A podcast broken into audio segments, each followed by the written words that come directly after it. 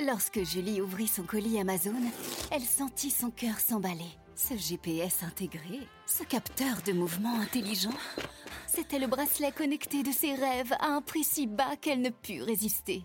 Ça mérite bien 5 étoiles. Des super produits et des super prix, découvrez nos super offres dès maintenant sur Amazon.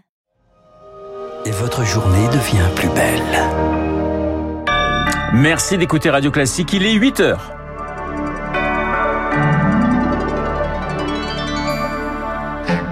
La matinale de Radio Classique avec Renaud Blanc. Remarcher un rêve devenu réalité pour un paraplégique de 40 ans, c'est une première mondiale. On vous dit tout dès le début de ce journal. Aux grandes dames, les grands honneurs, Tina Turner est morte hier, elle avait 83 ans. Les hommages pleuvent ce matin. Et puis, on partira dans l'espace à la fin de ce journal. L'espace devenu une poubelle. On en parle avec Marie-Ange Sanguy, rédactrice en chef du magazine Espace et Exploration. Radio.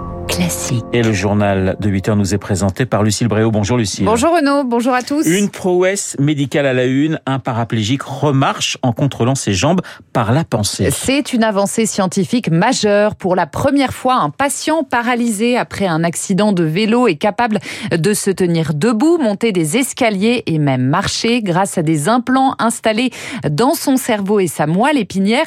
Un rêve devenu réalité grâce à des chercheurs français et suisses, Chloé Juel. Oui, c'est cette collaboration inédite qui a permis la création de ce pont digital entre le cerveau de cet homme et sa moelle épinière. Les scientifiques en ont fait, ont en fait rétabli la communication entre ces deux organes avec un système qui parvient à décoder les signaux électriques envoyés par le cerveau lorsque cette personne paralysée pense à marcher. Il lui suffit donc de vouloir avancer pour transformer son intention en mouvement. Mais bien sûr, avec l'aide d'un déambulateur, d'un ordinateur et d'un casque connecté. Il a aussi fallu implanter au patient des électrodes électrodes, 16 rien que dans sa moelle épinière. Elles sont connectées à un stimulateur, sorte de pacemaker de la taille d'un briquet. Tout cela est l'aboutissement de 19 années de travail et un espoir pour les 3 millions de personnes à mobilité réduite que compte la France. Les précisions de Chloé Juel à Roubaix, l'hommage de la nation aujourd'hui aux trois policiers tués dimanche en intervention, hommage présidé à 11h par Emmanuel Macron depuis l'école de police de la ville. A noté qu'hier en Isère, un commandant de police a été renversé, grièvement blessé. C'était lors d'un contrôle routier sur un rond-point de la commune de Vienne. Deux hommes ont été interpellés après avoir pris la fuite. un hommage qui bouleverse le calendrier du gouvernement. Et Gérald Darmanin devait recevoir les élus corses au ministère de l'Intérieur aujourd'hui pour le quatrième comité stratégique sur l'avenir institutionnel de l'île. Réunion annulée, le dossier de l'autonomie qui patine, Victoire Fort. Du côté des autonomistes, on serre les dents. Il reste à peine plus d'un mois pour accoucher d'une copie sur le nouveau statut de l'île. Pour eux, la voie rêvée serait que le président intègre la Corse à sa future réforme des institutions. Les nationalistes louent les bonnes relations entre Gérald Darmanin et Gilles Simeoni, président du Conseil corse, et s'accrochent au concret. La réunion est repoussée, pas annulée. Côté majorité, en revanche, certains ont la dent car les députés corses siègent dans le groupe Lyotte à l'Assemblée, ce même groupe qui a tenté de censurer le gouvernement sur les retraites. Depuis, tout est un peu bloqué, raconte un très proche du dossier. Je pense qu'Emmanuel Macron s'est énervé. Tous les voyants étaient au vert et ils veulent nous faire sauter. C'est incompréhensible, ajoute-t-il. Le camp autonomiste devrait être reçu dans 15 jours, place Beauvau. Sur l'île, ils font campagne dans les villages les nationalistes jouent gros. Victoire fort, il voulait se venger du personnel hospitalier. Le suspect de l'attaque au couteau meurtrière du CHU de Reims, mis en examen et écroué pour assassinat et tentative d'assassinat hier soir, François Braun, lui réunit des organisations syndicales aujourd'hui au ministère de la Santé. Lucille Savoie, son charisme et ses tubes ont marqué des générations. Tina Turner est décédée. La reine du rock'n'roll s'est éteinte en Suisse à l'âge de 83 ans des suites d'une longue maladie. Aux grandes femmes, les grands honneurs, les hommages pleuvent ce matin. Mick Jagger perd une merveilleuse amie. Gloria Gaynor salue une légende qui a ouvert la voie à tant de femmes noires ou blanches. Tina Turner, une battante hors norme pour le journaliste et producteur Yves Bigot. Tina Turner, c'est euh, la rock'n'roll queen, c'est une survivante, hein, surtout de la revue euh, qu'elle euh, présentait avec son mari Ike Turner, hein, qu'elle a rencontré à 16 ans avec lequel euh, à la fois elle a connu le, le, succès, mais avec lequel elle a vécu l'enfer aussi. Hein. Non seulement il la tabassait, il a trompé dans son lit, l'obligeait à avorter, etc. Et elle a réussi à lui échapper dans les années 70 pour devenir une des superstars euh, globales des années 80, alors notamment hein, avec euh, l'album Private Dancer et puis les chansons qu'elle a enregistrées pour les films Mad Max ou pour James Bond. Et puis une vitalité, une personnalité, une énergie absolument incroyable. Euh, danseuse hein, qui a appris à danser à, à Mick Jagger, qui était aussi l'icône de David Bowie ou le modèle aujourd'hui de Beyoncé.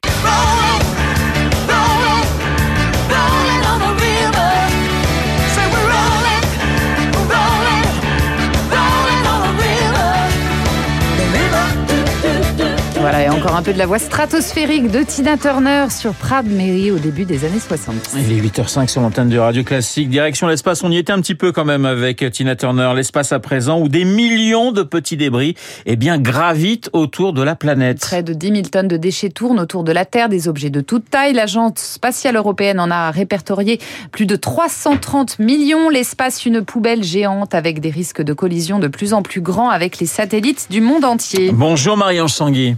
Bonjour. Vous êtes la rédactrice en chef du magazine Espace et Exploration.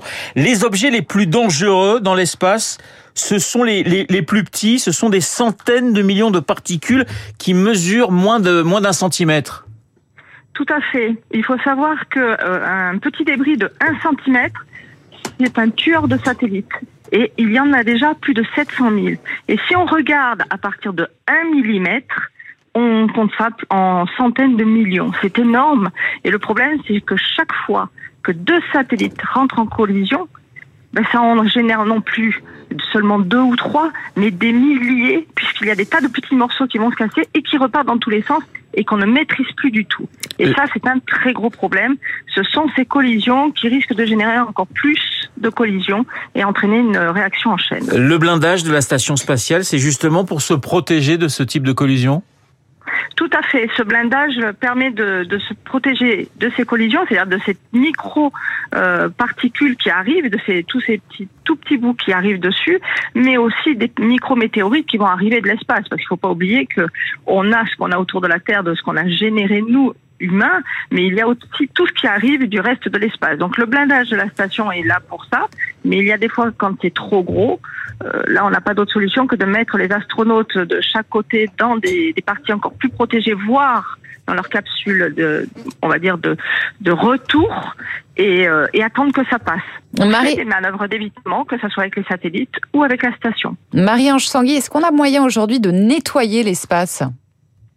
Alors pas encore tout à fait. On travaille beaucoup là-dessus. Entre autres, l'agence spatiale européenne euh, est très active, très très active, avec des sociétés comme ClearSpace, comme Remove Debris. Elle, on est en train d'essayer de trouver des solutions pour récupérer et pacifier et détruire complètement, c'est-à-dire éventuellement les faisant redescendre sur Terre, énormément de satellites. Mais là, on en est encore au début parce qu'on a une prise de conscience qui est assez récente. Il y a beaucoup de travail à faire, mais beaucoup de sociétés sont intéressées pour récupérer ces morceaux et les redescendre, soit en totalité, soit en détruit complètement dans, en rentrant dans l'atmosphère. Les plus grands pollueurs, c'est la Russie, les États-Unis, la Chine? Alors ce sont ceux qui forcément ont mis le plus de satellites autrefois sans prévoir quoi que ce soit pour les mettre sur une orbite dite poubelle. Parce qu'on a des orbites qui sont très hautes, où on met des satellites, ils sont plus loin de la Terre et on a moins de risques qu'ils se rencontrent parce qu'ils sont moins nombreux. Et il est vrai que bah, les premiers à lancer des satellites sur orbite comme la Russie et les États-Unis étaient un petit peu les enfants terribles de l'époque, c'est-à-dire qu'on s'en fichait clairement. Aujourd'hui, on fait attention. La Chine n'est pas celui qui fait le plus de satellites, il y en a, mais c'est pas eux. La Russie non plus.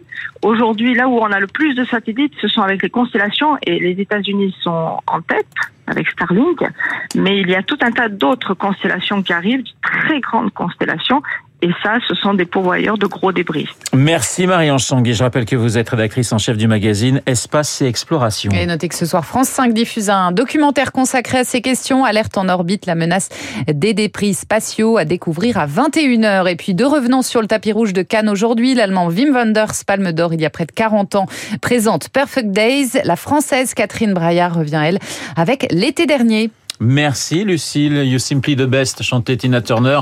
Eh bien, je le dis pour Lucille Bréau et son journal de 8 heures. Les meilleurs, bah vous avez vu, c'est un métier. Les meilleurs sont tout de même dans ce studio parce qu'autour de Guillaume Durand, nous avons Guillaume Tabar et nous avons Dominique Moisy. En attendant, Laurence Haïm également. Voilà, euh, Laurence, quand elle était correspondante à Washington, évidemment, écoutait Tina Turner toute la journée. Eh Quant à Dominique, quand il était à Harvard, eh bien, lui aussi, il écoutait Tina Turner ou peut-être Martha Argerich. L'histoire ne le sait pas. On peut écouter les deux. On, peut écouter les deux, absolument. Vous savez que parmi les survivantes, il reste Christian, Johnny Mitchell, Patti Smith, Martha Argerich, euh, évidemment Patti LaBelle, Gloria Gaynor, Stevie Nicks, vous avez bien connu avec Fleetwood Mac, hein. Dolly Parton, Kate Bush, Emily Harris, donc qui sont toutes maintenant octogénaires et qui ont versé notre enfance. Euh, je ne parle pas des garçons. Hommage donc à Tina Turner, mais nous allons parler de la situation américaine avec la candidature de Ron DeSantis, avec Dominique et avec euh, donc Laurence et après c'est Franz Olivier Gisbert en roue libre. Merci mon cher Guillaume, il est 8h10 sur l'antenne de Radio Classique.